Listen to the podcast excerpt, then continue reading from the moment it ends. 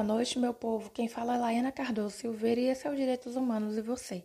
O tema que iremos tratar no dia de hoje é Sistema de Proteção dos Direitos Humanos.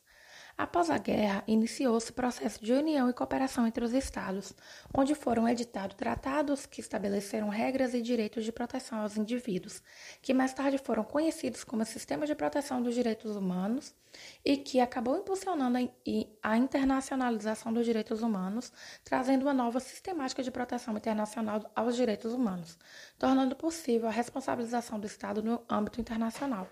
Em resumo, acontece assim: quando o âmbito interno nacional fosse falho ou omisso nessa proteção dos direitos, caberia a responsabilização daquele Estado no âmbito internacional, através dos sistemas de proteção dos direitos humanos. Estes sistemas viviam numa busca incessante para o reconhecimento, desenvolvimento e realização dos direitos da pessoa humana de fato contra todas as violações que poderia ser praticada pelos estados ou particulares. A responsabilidade dos Estados é objetiva e significa que, independentemente da conduta de outros países, aquele Estado que ratifica um tratado internacional fica obrigado a zelar pelo respeito àquele tratado. Além dos tratados universais, como por exemplo a Declaração Universal de Direitos Humanos e a Convenção de Genebra, vários outros tratados que buscam a proteção aos direitos humanos foram criados com a intenção de atingir a abrangência setorial ou alcance regional. Os documentos de abrangência setorial foram feitos para tratar de temas específicos, como, por exemplo, Convenção de Direitos da Criança, Convenção sobre todas as formas de discriminação racial, Convenção sobre as pessoas com deficiência, dentre outros. E os documentos de alcance regional foram feitos para repercutir em determinados países, é, como a Convenção Europeia dos Direitos Humanos, Convenção Americana de Direitos Humanos e a Carta Africana de Direitos do Homem e dos Povos. O sistema europeu funciona como um órgão intermediário entre o queixoso e o tribunal, que é a Comissão dos Direitos Humanos. Ele é incumbido de fazer a triagem das denúncias, investiga as queixas e manifesta sua opinião se houve ou não violação dos direitos humanos. Mais tarde, essa comissão foi extinta e parte das suas atribuições passaram a ser do Tribunal Europeu de Direitos Humanos, que funciona até os dias atuais. Ou seja, o indivíduo pode procurar o tribunal sem intervenção de terceiros. Por este e demais motivos, o sistema europeu é considerado como extremamente avançado. Então, pessoal, vamos para o intervalo do primeiro bloco e na volta daremos continuação ao assunto de onde paramos. Voltamos com o segundo e último bloco do nosso programa Direitos Humanos e Você.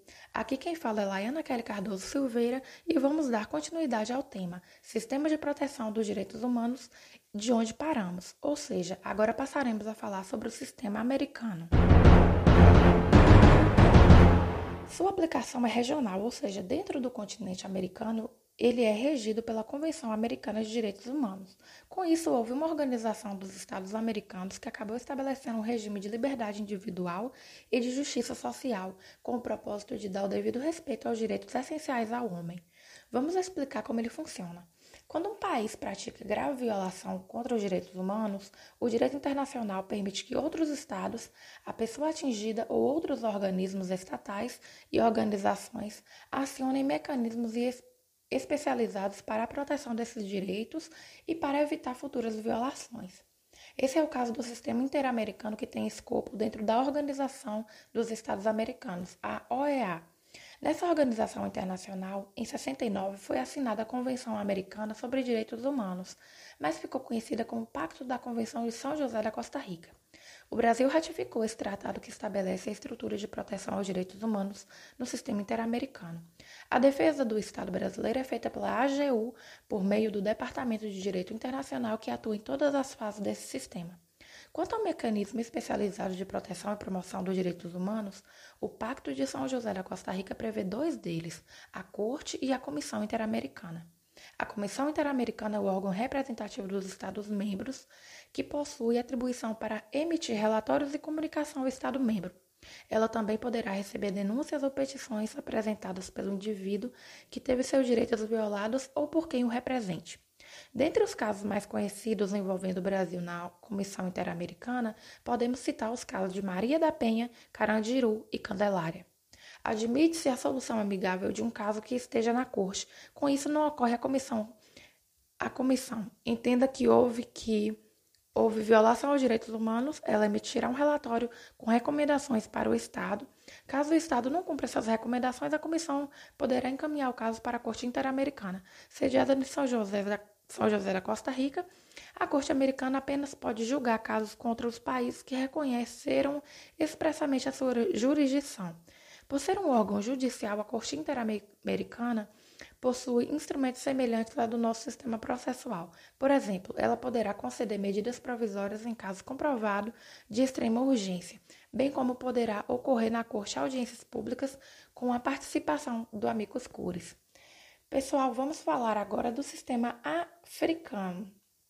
Ele também é de alcance regional dentro dentro do continente africano. Foi concebido através de Carta Africana em 81. No sistema africano não existe apenas essa carta como protetora dos direitos humanos. Existem outros documentos que versam sobre temas específicos, como por exemplo, a Convenção para a Eliminação dos Mercenários, Carta Africana sobre os Direitos e Bem-Estar da Criança. A Carta Africana se difere dos outros sistemas por não ter a consagração de direitos civis e políticos como nas outras.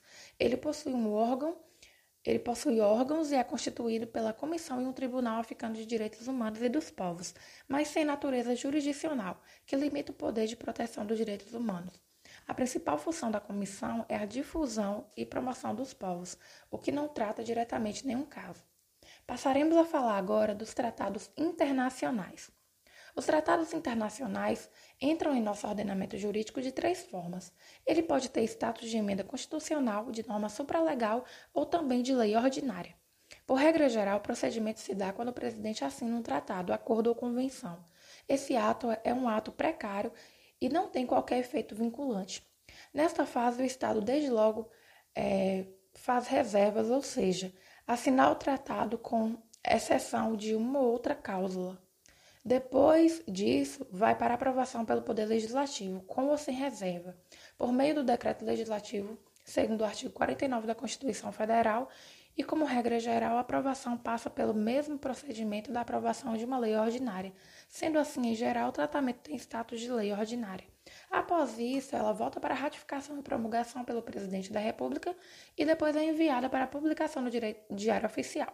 Só a partir daí é que o tratado se encontra oficialmente internalizado, tendo valor jurídico tanto no plano internacional quanto no plano interno.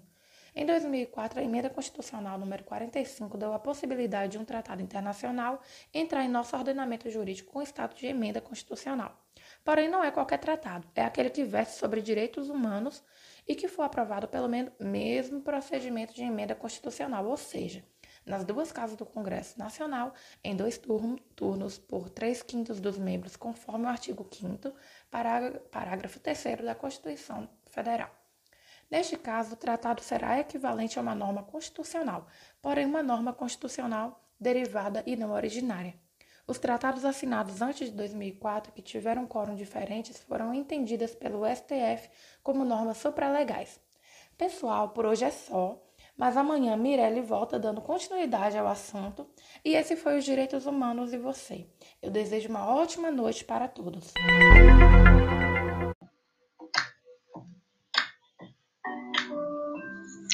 Olá, boa noite.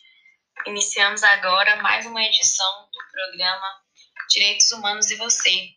Hoje trataremos sobre o tema Incorporação dos Tratados de Direitos Humanos Falaremos também um pouco sobre o direito internacional dos asilados e dos refugiados. Eu me chamo Mirelle e vamos iniciar o nosso tema de hoje. Bom, começaremos pelo direito comparado. Se faz necessária essa análise, já que a incorporação depende do ordenamento jurídico interno de cada país. Alguns países se preocupam e consideram esses tratados internacionais, e outros nem tanto. Muitos estados têm optado por dar interpretação de estado constitucional aos tratados internacionais sobre direitos humanos e, inclusive, tem sua recepção automática. Nesse contexto contemporâneo, embora não exista um consenso sobre os tratados, existe um consenso para maior prevalência das normas sobre os direitos humanos, ainda aqueles que não trazem status constitucional para os direitos humanos. Para melhor esclarecermos aqui, vamos analisar algumas constituições do direito comparado? Vamos começar pela Constituição Portuguesa, Essa Constituição é um dos exemplos de estados que consideram a incorporação dos tratados com status constitucional, trazendo em seu bojo a recepção plena e automática das normas de direito internacional. Permite ainda a inclusão de direitos fundamentais, leis e regras de direito internacional, desde que harmônicos com a Declaração Universal dos Direitos Humanos. A Constituição do Peru, por exemplo, confere plena recepção às normas de direito internacional. As normas que tratam sobre direitos de liberdade serão interpretadas em conformidade também com a Declaração Universal dos Direitos Humanos. A Constituição da Argentina também tem essa preocupação, inclusive tem hierarquia constitucional, contudo, existe um coro para que os outros tratados tenham a mesma hierarquia. Por fim, trouxemos aqui a Constituição do Chile, que estabelece que a soberania estatal não pode ser concebida de forma absoluta, portanto, possui limitações que vão pairar no respeito aos direitos da pessoa humana, né? Vamos partir então para o que nos interessa, que é a ordem jurídica brasileira. Através da Constituição Federal de 1988, se estabeleceu um maior valor aos direitos fundamentais e sua aplicação imediata e tal. Isso está lá no artigo 5 parágrafo 1 No entanto, no parágrafo 2 também do artigo 5 inicia-se o debate sobre a incorporação dos tratados de direitos humanos na ordem jurídica brasileira. É um debate porque existiam vários posicionamentos, tanto na doutrina quanto na jurisprudência, sobre essa questão. Inclusive, com a reforma trazida pela emenda número, número 45 de 2004, ela alterou significativamente aí a ordem constitucional em relação aos direitos humanos. E isso acabou intensificando os questionamentos por parte dos doutrinadores e sobre a jurisprudência. É, com esse advento surgiu né, algumas correntes doutrinárias que eu, eu trouxe aqui. É, é, vamos começar pela natureza supranacional. A natureza supranacional seriam preponderantes ao texto constitucional. É, nem mesmo uma emenda, uma, emenda constitucional teria o condão de suprir ou regredir a ordem internacional que verse sobre os direitos humanos, ou seja, ela estaria acima da Constituição. É, a, próxima, a próxima corrente seria a natureza constitucional. É uma teoria mais aceita né, pela doutrina de jurisprudência, uma vez que ela prevê que os tratados internacionais sobre os direitos humanos podem ser incorporados desde que não sejam ratificados dentro do ordenamento jurídico brasileiro, sendo assim, os demais tratados internacionais que são é, sobre os direitos humanos teriam natureza infraconstitucional e aqueles que versem sobre os direitos humanos teriam valor de norma constitucional é, partindo agora também para a natureza de lei ordinária. Os tratados sobre os direitos humanos teriam status de lei ordinária. Essa teoria foi adotada no Brasil em razão de algumas decisões do STF. Para o STF, caso houvesse conflitos entre as normas internacionais internas, a lei posterior revogaria a anterior. Porém, essa corrente ela acabou sendo superada pelo próprio STF, ela não deu certo. E aí, temos por fim aí a natureza supralegal que é uma corrente adotada hoje no Brasil pelo STF e que prevê a possibilidade de tratados internacionais sobre direitos humanos serem incorporados no ordenamento jurídico com natureza supralegal, ou seja, é, não podem afrontar a Constituição Federal, mas ocuparem um, um, lugar especial no ordenamento jurídico, abaixo da Constituição, mas acima das leis ordinárias, que é bacana também. Vamos partir agora para o direito internacional dos asilados. É, começando né, pelo direito de asilo, que pode se apresentar em duas modalidades: o asilo político, que é o diplomático interno, e o asilo territorial. Bom, tem a finalidade, né, o asilo, de proteger o direito da pessoa humana, mas ainda assim é considerado como direito do Estado e não do indivíduo, sendo uma faculdade do Estado visto como uma prática humanitária. Vamos ver agora qual é a diferença né, do asilo político para o asilo territorial. O asilo político trata-se da proteção concedida do Estado de que está fora da sua esfera territorial, ou seja, é daquele agente de Estado em missão dentro de um território estrangeiro que pode conceder a proteção aos indivíduos que, que, que o solicitarem. Né? Lembrando que o asilo é solicitado e não oferecido. A regulamentação do asilo tem maior alcance e desenvolvimento na América Latina, porque foi consagrado na América Latina. Mas não é uma peculiaridade do território americano, pessoal uma vez que nem todos os países reconhecem o asilo político como parte integrante do direito internacional, como por exemplo os Estados Unidos, que negam aí para muitos asilos, né? O asilo político ele acaba constituindo uma exceção à plenitude de competência que os estados exercem sobre seu próprio território, já que acaba sendo concebido por outro agente de outro estado. É, surgindo divergências também doutrinárias acerca desse tema, dividido em três correntes. A primeira corrente entende o asilo político como uma prática ilegítima e violadora da soberania local. A segunda entende o asilo político como um instituto meramente humanitário, sendo que essa corrente é majoritária e vigora, né, dominante no plano internacional. E a terceira corrente que entende o asilo político como um instituto jurídico. O asilo político ele é otorgado em legações, que são locais onde são considerados para a concessão do asilo, podendo ser sede de toda missão diplomática ordinária, residência dos chefes, né, que é embaixada, chancelaria, locais designados para este fim, navios e aeronaves militares, desde que sejam, não estejam inativos, porém, os consulados não serão considerados para efeito de concessão de asilo. É, vamos lá partir agora para o asilo territorial. Previsto desde a Declaração Universal dos Direitos Humanos, trata-se da proteção que determinado Estado concede a um indivíduo dentro de seu território. Diferente do asilo político, em que o agente concede o asilo em território estrangeiro, esse asilo não é destinado apenas ao criminoso político, mas a qualquer indivíduo que necessite. A Convenção sobre o Asilo Territorial traz um princípio nela chamado non-reformulate, ou não repulsão, significando que, uma vez que o Estado concedeu é, o asilo, ele não poderá devolver o asilado ao país no qual ele saiu e estava correndo risco de perseguição. Mas ainda assim, muitos países violam esse princípio, naquela justificativa de proteger a segurança nacional, pela quantidade populacional, enfim.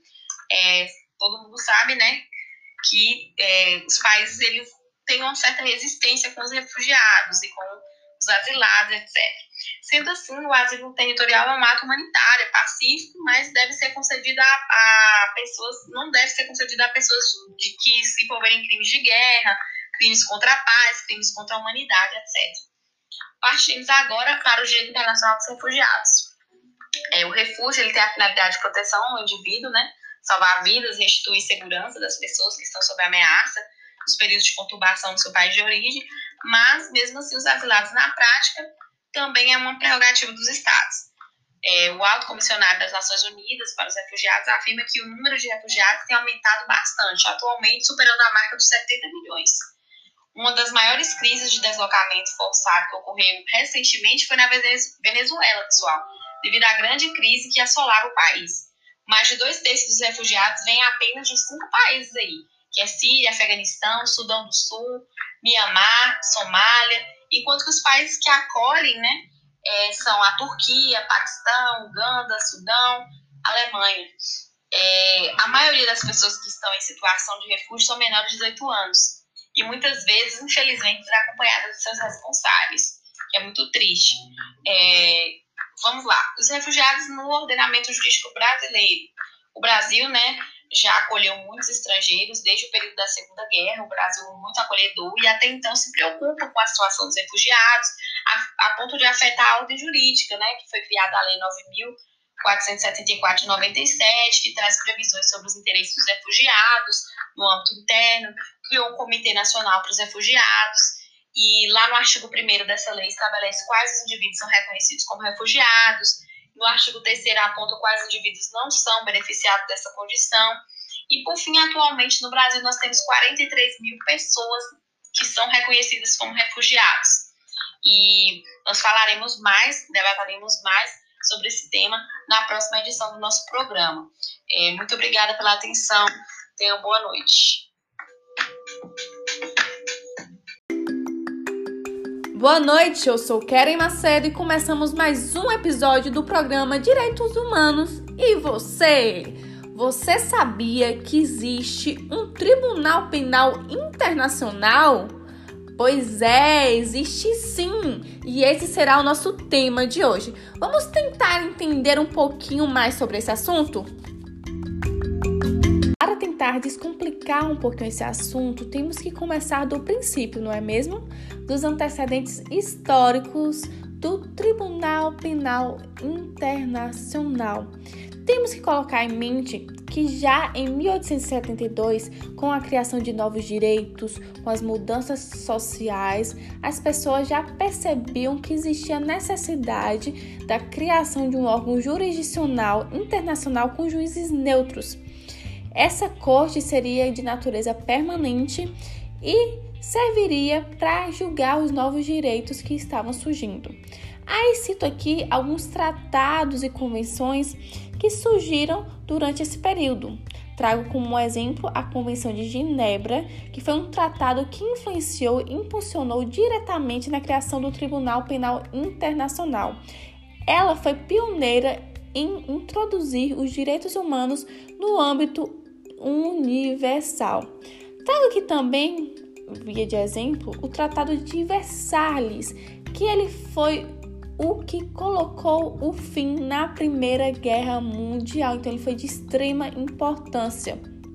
Inovou também, trazendo a responsabilidade penal individual no âmbito do direito internacional. Além desses tratados que eu citei aqui como exemplo, foram criados vários outros e também foram criados alguns tribunais que auxiliaram na criação da Corte Internacional. Como exemplo aqui, trago o Tribunal Militar Internacional de Nuremberg, o de Tóquio, os tribunais penais da ONU, e eles foram de extrema importância para manter a justiça internacional. Mas temos que deixar aqui claro que foi somente no século XX, após a Segunda Grande Guerra e perante todas as atrocidades que aconteceram naquele período, não é mesmo? Como vocês devem saber que essa preocupação aumentou. E aí foi em 1948 que foi solicitado à Corte Internacional de Justiça em uma Assembleia Geral das Nações Unidas. E aí percebeu que deveria ter a criação de um tribunal permanente internacional com leis fundamentadas para julgar casos semelhantes aos julgados pelos tribunais de Nuremberg e de Tóquio.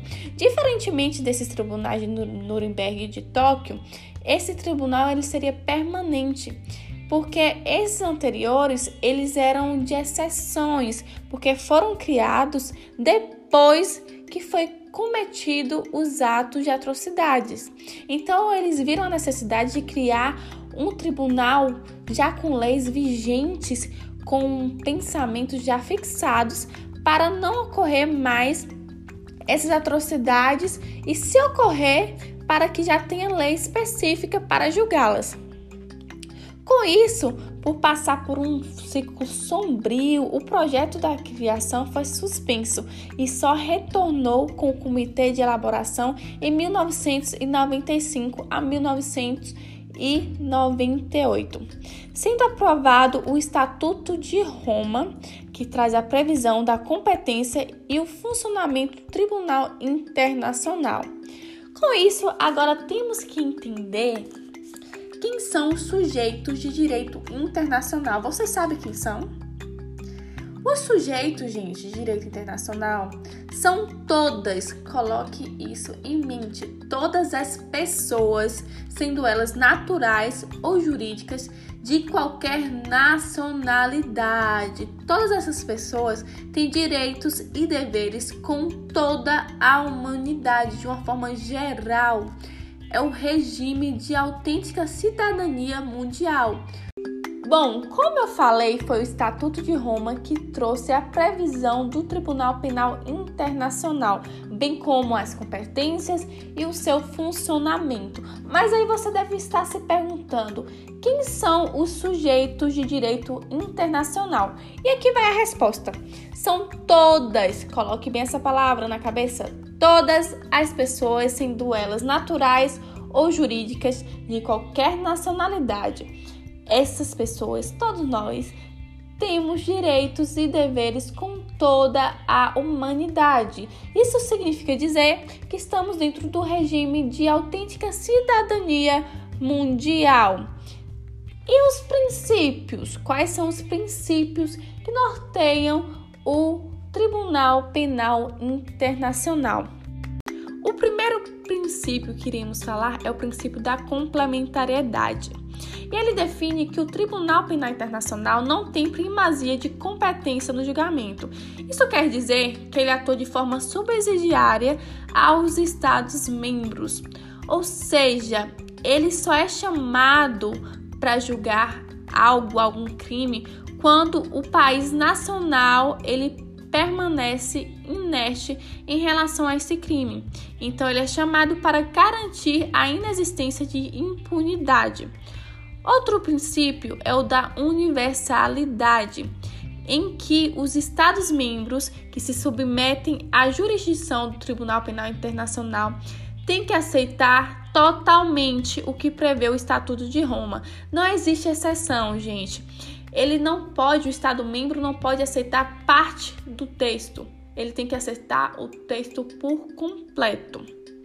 Também temos o princípio da responsabilidade penal individual, em que a responsabilização penal dos crimes sob a jurisdição do Tribunal Penal recai sobre o indivíduo, possui fundamentação no artigo 25. Também temos o princípio do juiz natural, que está atrelado à imparcialidade e também para garantir a criação de tribunais de exceções, que é aqueles, por exemplo, o Tribunal de Nuremberg e o de Tóquio, para evitar esses tipos de tribunais, que existe o princípio do juiz natural, tem que ter um juiz pré-constituído por lei, não pode existir e definir esse juiz depois da prática do crime, da prática do ato, depois que passar esse período, né? Também temos aqui o conhecido princípio da legalidade, que é aquele famoso não há crime sem lei anterior que a defina, que o defina. Ele tem o intuito de impedir o uso, o uso dos costumes e da analogia para criar, guarde bem essa palavra, para criar tipos penais incriminadores ou agravar os crimes existentes. E por fim, temos aqui o princípio da imprescritibilidade, ou seja, não existe prescrição nos crimes de competência do Tribunal Penal Internacional, até porque são crimes bem graves, não é mesmo? Agora vamos entender um pouquinho sobre a competência. Como funciona a competência no Tribunal Internacional Penal?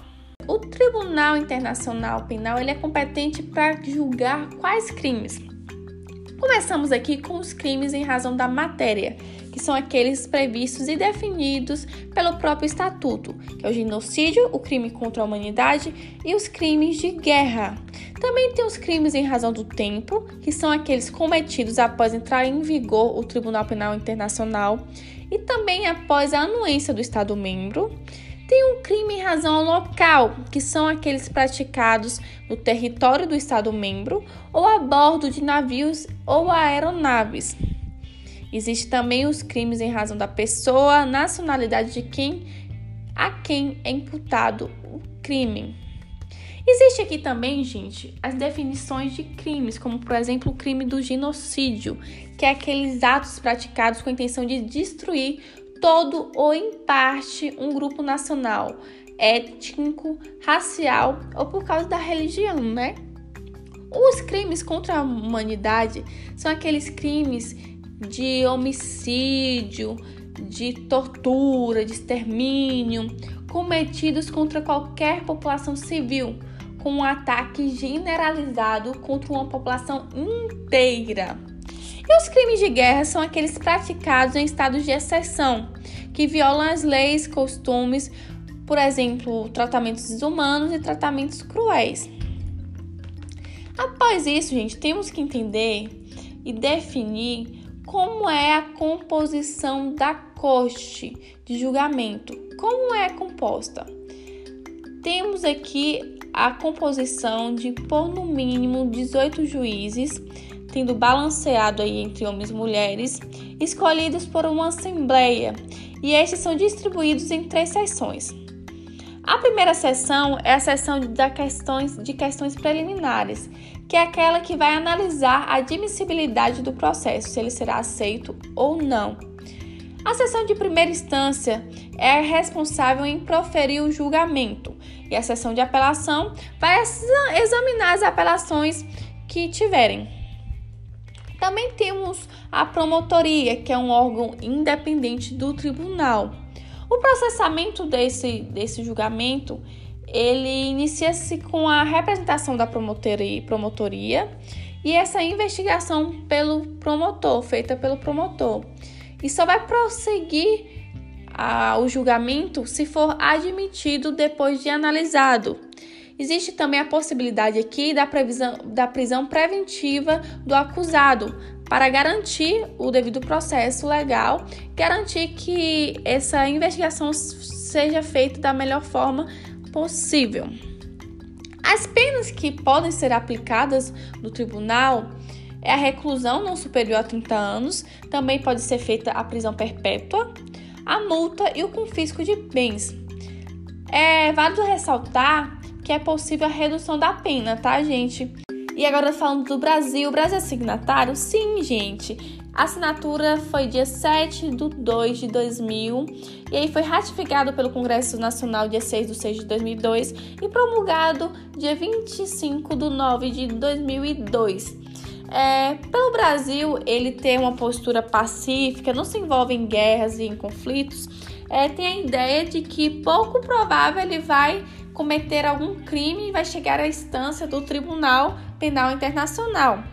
Mas sim existe a possibilidade, tá bom? Então é isso, ficamos por aqui e espero que tenha descomplicado um pouquinho esse assunto para vocês. Desejamos a todos uma boa noite e até o próximo episódio dos Direitos Humanos e você. Até mais!